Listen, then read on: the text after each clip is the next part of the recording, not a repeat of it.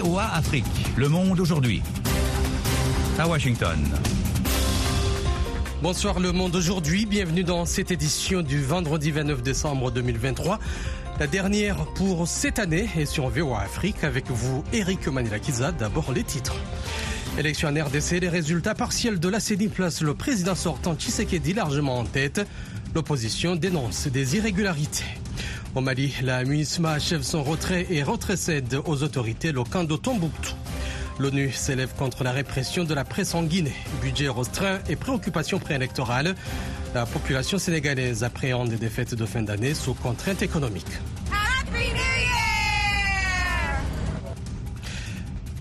Ici aux États-Unis, Times Square se prépare pour le réveillon du Nouvel An. Vous suivrez dans cette édition un aperçu de la préparation de la ville pour cet événement toujours aux États-Unis sur le plan politique.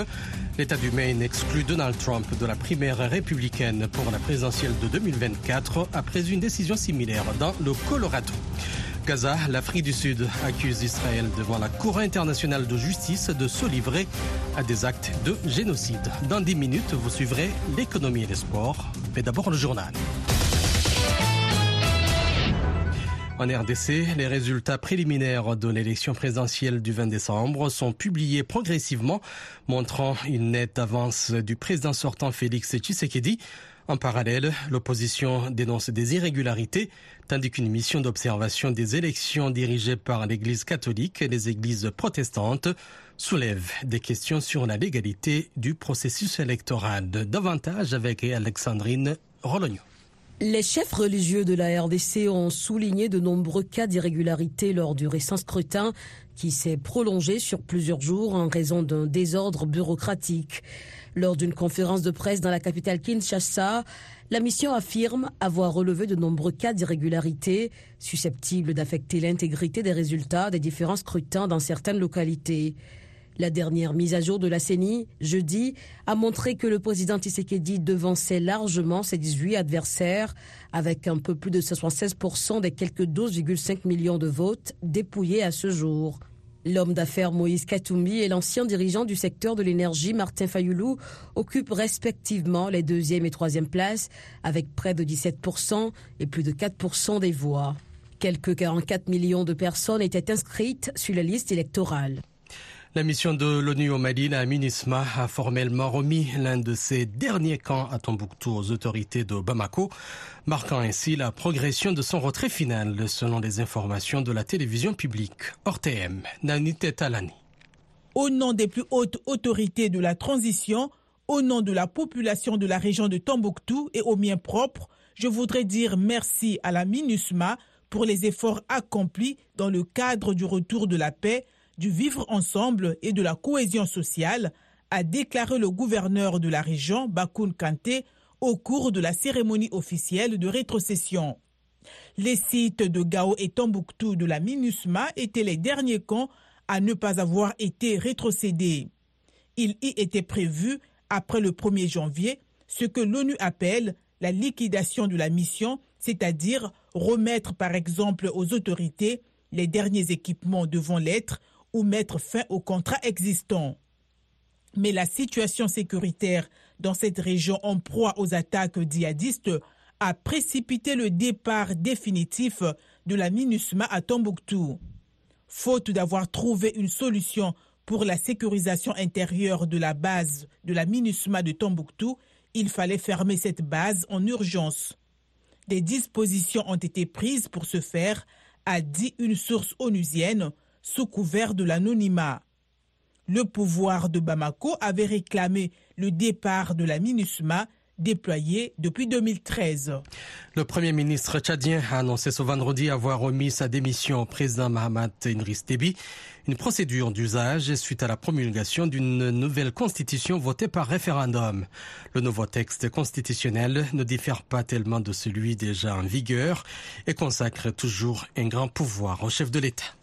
Les vols humanitaires de l'ONU au Niger pourraient être suspendus dès février faute de financement où 4,3 millions de personnes ont besoin d'aide, ont annoncé l'Organisation internationale et le PAM. Le haut commissaire de l'ONU aux droits de l'homme a dénoncé ce vendredi une répression accrue de la presse en Guinée, exhortant les militaires au pouvoir à rétablir la liberté d'expression et d'opinion. Des casquets bleus de l'ONU se sont déployés jeudi dans un village situé dans le nord-ouest de la Centrafrique où 23 civils ont été tués le 21 décembre dans un massacre attribué au groupe armé 3R, selon la MINUSCA. Le président burundais, Evariste Ndayishimiye, s'est livré ce vendredi à une virulente diatribe contre l'homosexualité. Il s'en est également pris aux pays occidentaux qui affichent régulièrement leur opposition aux violations des droits de, la, de cette communauté. En mars, 24 personnes accusées de pratiques homosexuelles ont été écrouées au Burundi. Les autorités de la région éthiopienne euh, du Tigré ont mis en garde ce vendredi contre une famine imminente due à la sécheresse, à la sécheresse et aux effets persistants de la guerre qui a opposé pendant deux ans le gouvernement fédéral à cette région du nord du pays. Plus de 91% de la population du Tigré est exposée au risque de famine et de mort, a déclaré le président de l'administration intérimaire de la région. La maison à Dakar du savant et égyptologue sénégalais Cheikh Anta Diop, auteur de plusieurs ouvrages pour la réhabilitation des civilisations noires africaines, deviendra un musée, a annoncé ce vendredi le Premier ministre sénégalais à l'occasion du centenaire de la naissance de l'historien. VOA Afrique à Washington, vous êtes à l'écoute du monde aujourd'hui. L'État américain du Maine indique que l'ancien président Donald Trump ne figurera pas sur les bulletins de la primaire républicaine en vue de la présidentielle de 2024, une semaine après une décision similaire dans le Colorado en lien avec l'assaut du Capitole en 2021. Jacques Aristide. Il n'est pas apte à la fonction de président au titre du 14e amendement de la Constitution qui exclut de toute responsabilité publique les personnes s'étant livrées à des actes d'insurrection, déclare dans un document publié hier la secrétaire démocrate du Maine. Pour Shena Bellows, chargée de l'organisation des élections dans cet État, l'assaut du Capitole, siège du Congrès américain, a été commis sur ordre en toute connaissance et avec le soutien du président sortant. La décision sera suspendue en cas de contestation judiciaire, précise-t-elle. Ce qui va être le cas d'après le porte-parole de Donald Trump, avec la possibilité d'un recours final devant la Cour suprême des États-Unis. Nous assistons en direct à une tentative de vol d'une élection et à la privation du droit de vote de l'électeur américain, a réagi le candidat républicain via son équipe de campagne. La Cour suprême du Colorado a été la première la semaine dernière à déclarer Donald Trump inéligible en lien avec l'assaut du Capitole. En revanche, des procédures similaires ont été rejetées dans les États du Michigan et du Minnesota. L'armée israélienne poursuit ses bombardements massifs dans le sud de la bande de Gaza au moment où une délégation du Hamas est et se trouve au Caire pour discuter d'un projet égyptien visant à mettre un terme à la guerre. John Lyndon. L'armée israélienne a publié vendredi une nouvelle vidéo montrant des soldats échangeant des coups de feu dans un secteur non précisé de Gaza. Au 84e jour de la guerre, alors que les opérations militaires israéliennes se poursuivent, une délégation du Hamas doit discuter au Caire d'un plan égyptien devant aboutir à un cessez-le-feu. Jeudi soir, des centaines d'Israéliens, juifs et arabes se sont rassemblés à Tel Aviv, brandissant pancartes et banderoles en hébreu et arabe, exhortant à un cessez-le-feu. Doté de trois étapes, le plan égyptien prévoit des trêves renouvelables, des libérations échelonnées d'otages et de prisonniers palestiniens et, à terme, une cessation des hostilités. En attendant une éventuelle avancée dans les pourparlers, les quelques 2,4 millions d'habitants de la bande de Gaza continuent d'être confrontés à une situation humanitaire désastreuse. L'Afrique du Sud accuse Israël devant la Cour internationale de justice de se livrer à des actes de génocide contre le peuple palestinien à Gaza, a annoncé ce vendredi la juridiction, organe judiciaire principal des Nations Unies. Le Royaume-Uni a annoncé ce vendredi l'envoi d'environ 200 missiles antiaériens à l'Ukraine pour renforcer ses défenses, appelant ses alliés à redoubler d'efforts pour soutenir militairement Kiev. Moscou a lancé ce matin une vaste série de frappes à l'aide de missiles et de drones sur plusieurs villes d'Ukraine qui ont fait au moins 18 morts et 132 blessés. Le président Poutine teste les défenses ukrainiennes et la détermination de l'Occident et face à la barbarie russe, le Royaume-Uni est resté absolument déterminé à soutenir l'Ukraine, a déclaré le ministre britannique de la Défense dans un communiqué. Le monde aujourd'hui sur VOA Afrique et voaafrique.com. Dans votre actualité économique en Afrique et ailleurs, suivez la Minute Éco, présentée ce soir par Nanit Talani. Le programme onusien de la FAO vient de lancer un projet pour soutenir les actions de l'État togolais visant à renforcer le secteur risicole. Le gouvernement de Lomé veut garantir la sécurité alimentaire et nutritionnelle de sa population en tirant parti de la production locale de riz. Les excédents iront aux industries de transformation agricole et à la commercialisation. Actuellement, le Togo ne couvre que 30% de ses besoins en riz. À Djibouti, plus de 727 entreprises ont pu se formaliser grâce au projet clé de la Banque mondiale, financé à 15 millions de dollars. Ce projet de soutien à l'entrepreneuriat des femmes et des jeunes a offert l'accès au financement à plus de 2350 entrepreneurs et plus de 20 startups. Il a également mobilisé plus de 2 millions de dollars d'investissement au profit de plus de 150 PME qui peuvent poursuivre la croissance de leurs entreprises. Terminons par les performances économiques du Kenya qui se sont renforcées en 2023 malgré des défis persistants avec une croissance du PIB passée à environ 5% contre 4,8% en 2022. Cette embellie est attribuée à une croissance modérée dans le secteur des services et à un fort rebond du secteur agricole. Ce dernier a entraîné une amélioration de l'offre alimentaire et contribué à réduire les pressions inflationnistes. Et sans transition, nous passons à votre page des sports avec Yakuba Ouedraogo. Bonsoir Yakuba. Bonsoir Eric, bonsoir à tous. Le Sénégal va défendre son titre à la prochaine Cannes avec une sélection menée par Sadio Mané. Oui, les Lions de la Teranga espèrent conserver leur titre en Côte d'Ivoire avec une ossature évoluant dans le lucratif championnat saoudien mené par leur star Sadio Mané selon la liste publiée par le sélectionneur. Aliou avait exclu par le passé de faire appel à des joueurs évoluant dans ce championnat en raison de la qualité moindre de la compétition par rapport aux championnats européens par exemple. On a montré qu'on était capable de gagner en ayant des joueurs dans les grands championnats européens. Maintenant, à nous de montrer aussi qu'on peut gagner en ayant des joueurs qui jouent en Arabie Saoudite, a affirmé le coach sénégalais lors de la présentation des 27 joueurs retenus pour la Cannes. En plus de Sadio Mané, quatre autres cadres évoluent en Arabie Saoudite, le gardien Edouard Mendy, les défenseurs Khalidou Koulibaly et Abdou Diallo et l'attaquant Habib Diallo. L'Afrique du Sud ira également à la Cannes, mais sans Lyle Foster. L'attaquant de Burnley ne fait pas partie de la liste des Bafana Bafana retenus pour la Cannes malgré son retour à la compétition après des problèmes psychologiques selon la liste dévoilée par la Fédération sud-africaine de football. Lyle Foster, 23 ans, était titulaire mardi lors de la défaite contre Liverpool 0-2, mais l'Afrique du Sud, sous les conseils de l'entraîneur de Burnley, Vincent Company, n'a pas retenu le joueur pour la Cannes.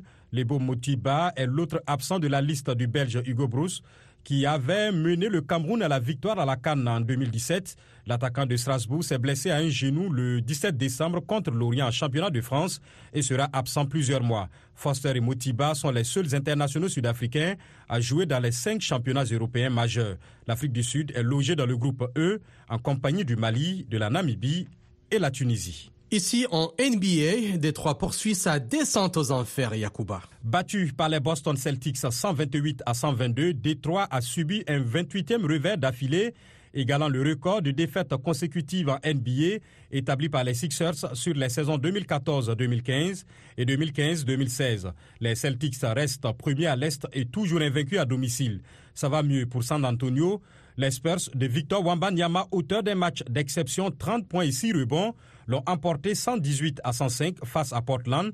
Les Nuggets ont sèchement battu les Memphis Grizzlies 142 à 105 qui ont peiné sans un Jamorant malade. Denver a pu compter sur l'intraitable Nikola Jokic qui a signé son 30e triple-double de la saison avec 26 points, 14 rebonds et 10 passes décisives. Les Pacers ont battu les Bulls à Chicago 120 à 104. Minnesota, leader à l'ouest, a battu les Dallas Mavericks, privé de Luka Doncic 118-110. C'était les sports avec Yakuba ou Ogo.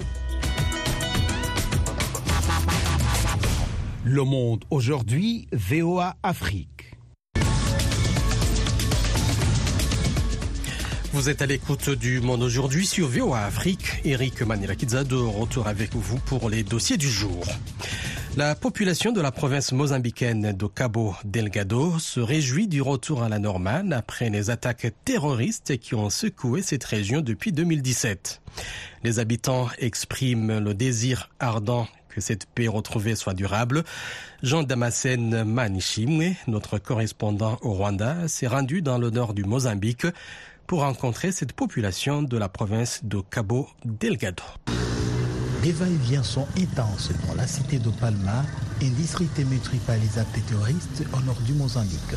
Même si la vie a repris progressivement, la ville présente toujours les séquelles des attaques et la population est loin d'oublier. Asman Bin Likonde et Gabriel Hassan Saidi sont les habitants de la province de Cabo Delgado.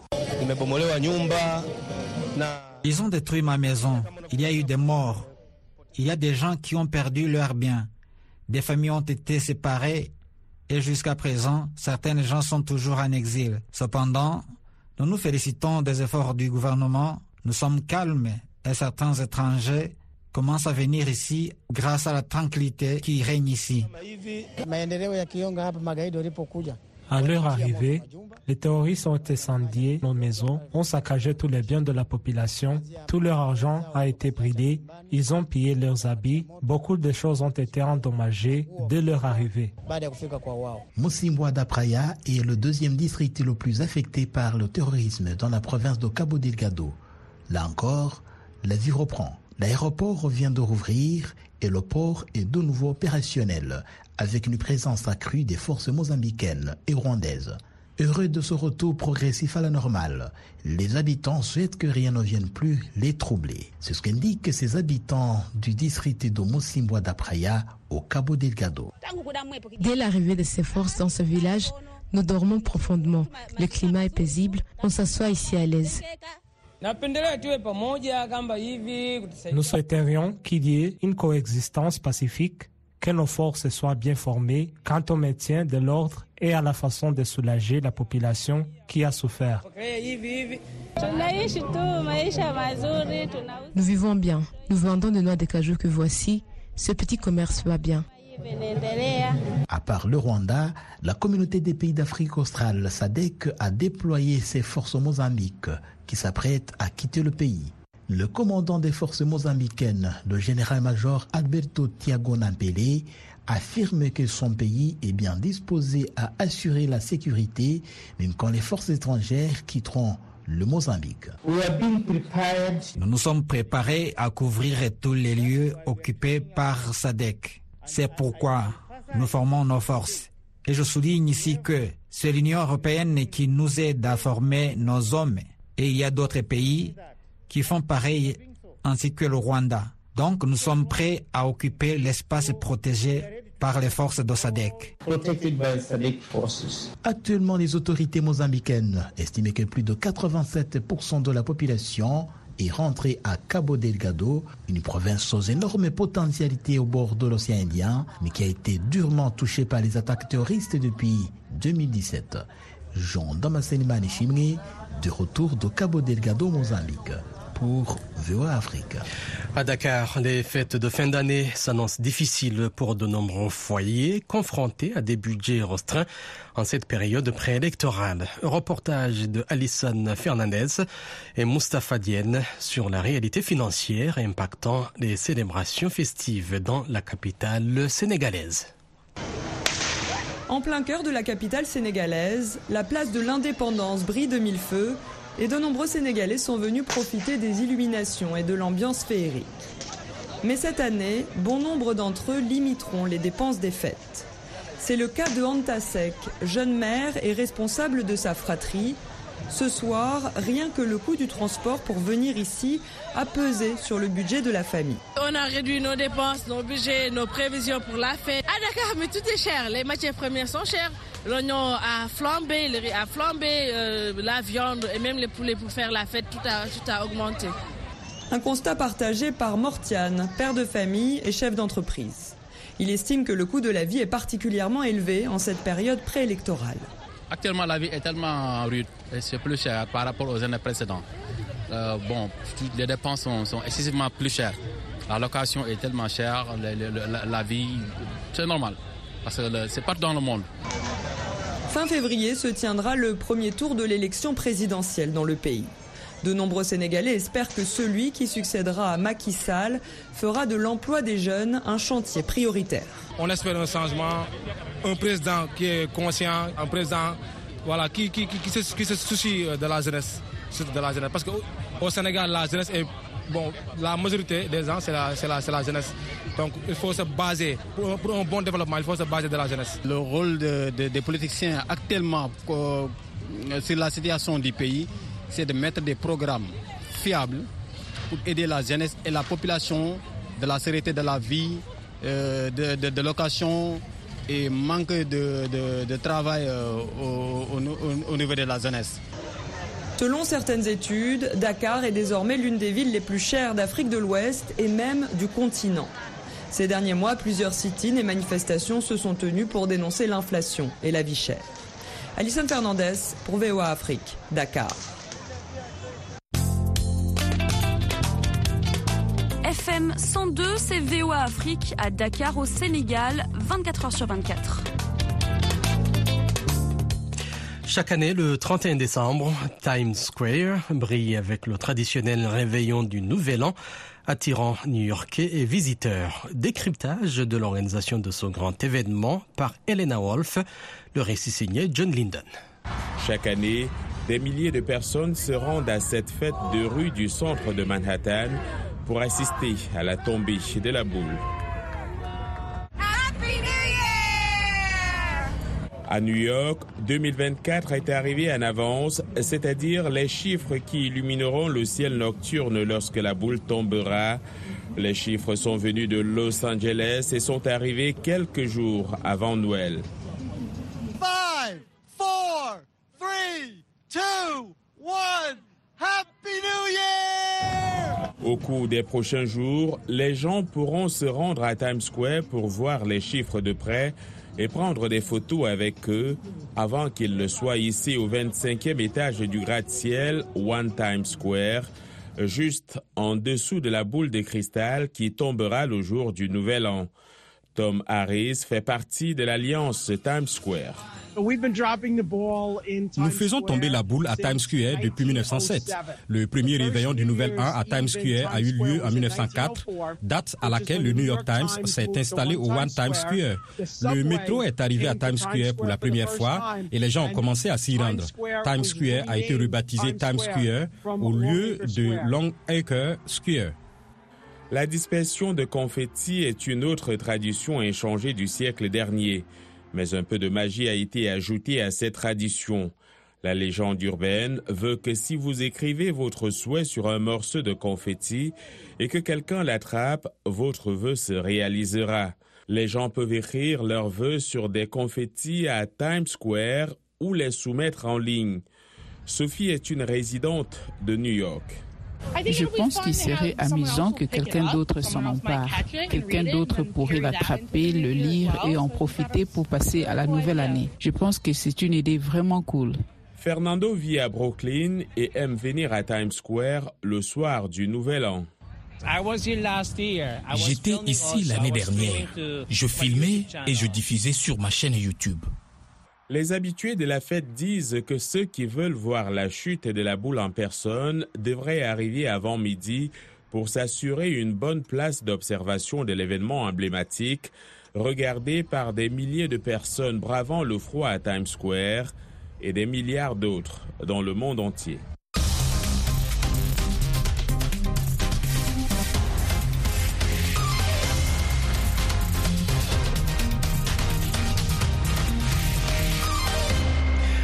La prochaine Coupe d'Afrique des Nations, la Cannes, en Côte d'Ivoire, prévue du 13 janvier au 11 février, approche rapidement et les pays qualifiés dévoilent leur liste de joueurs retenus pour la compétition, alimentant souvent des débats passionnés. Au Sénégal, le sélectionneur Aliou Sissé avait précédemment déclaré qu'il n'inclurait pas de joueurs évoluant dans le championnat saoudien, mais cette fois-ci, il a fait appel à la plupart de ses cadres qui évoluent dans ce championnat d'Arabie saoudite. Pour analyser les choix des sélectionneurs, Yakuba Ouedraogo a joint à Dakar Lamine Mandiang Diediu, journaliste sportif à Immédiat. Alucide a récemment dit que son avis a, évolué et qu'il considère que le championnat saoudien est compétitif, d'où la présence d'Edouard Mendy, Khalidou Koulibaly, Sadio Mane ou encore euh, Habib Diallo qui évoluent tous euh, en Arabie Saoudite dans, dans cette.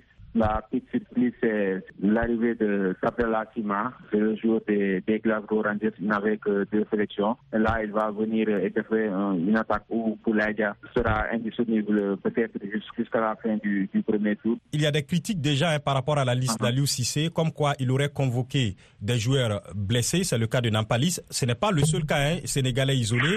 Il y a aussi d'autres listes où on trouve uh-huh. quelques joueurs blessés ou qui sont convalescents. Comment vous expliquez cela? Cette obstination des sélectionneurs à faire appel à ces joueurs qui sont blessés, et vu du fait qu'on a eu ce, même cas lors de la dernière CAN avec le Sénégal où Ismaël Sarr était blessé, mais le Sénégal ne pouvait compter sur lui qu'à partir des, des quarts de finale.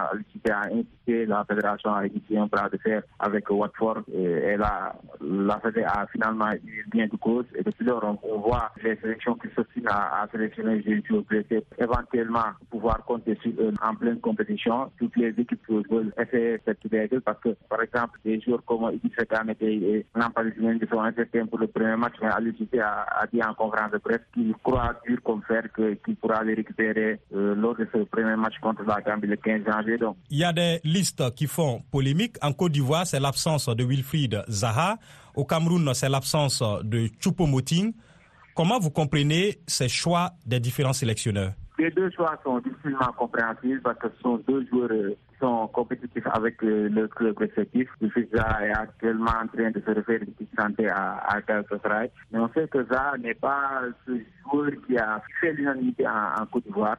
Quand, on regarde l'explication donnée par euh, Jean-Louis Gasset, bon, c'est un peu tiré par des cheveux parce qu'il a beaucoup de joueurs droitiers. Donc, je pense que ça mérite beaucoup cette place dans ce groupe. Je pense que c'est beaucoup plus un problème extra. C'est peut-être la personne de ça qu'il faut se dans le vestiaire. Pour ce qui est de dit, je n'ai pas compris la réaction, l'explication de Rigo Berson qui parle d'un jour important, mais il a préféré ne pas faire appel à lui. C'est assez incompréhensible. Quand un jour est important, on, ne peut pas se passer de ses services. Selon vous, quels sont les critères principaux sur lesquels se basent les coachs pour sélectionner les joueurs Le premier critère que les coachs évoquent, c'est la performance. Les coachs veulent toujours euh, faire appel à des joueurs performants, qui ne sont pas en manque de rythme. L'autre aspect qui entre en jeu, c'est la cohésion du groupe. Quand un sélectionneur fait appel à tel joueur, ce, joueur n'aime pas être sur le banc et ça peut taper le moral du groupe. Les sélectionneurs, en général, font abstraction de ce joueur pour ne pas créer un, un précédent dangereux dans le groupe.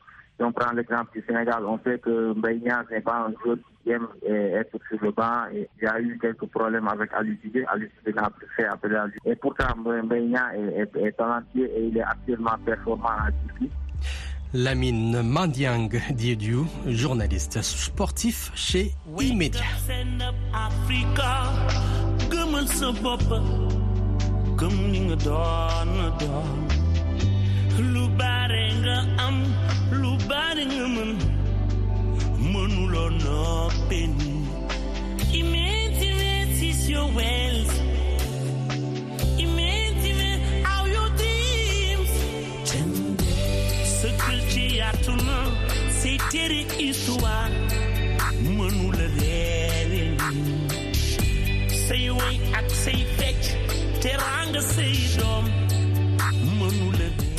Un morceau de Youssou Africa Dream Again. Afrique continue de rêver. Le monde d'aujourd'hui avec Eric Manilakidza. C'est la fin de cette édition.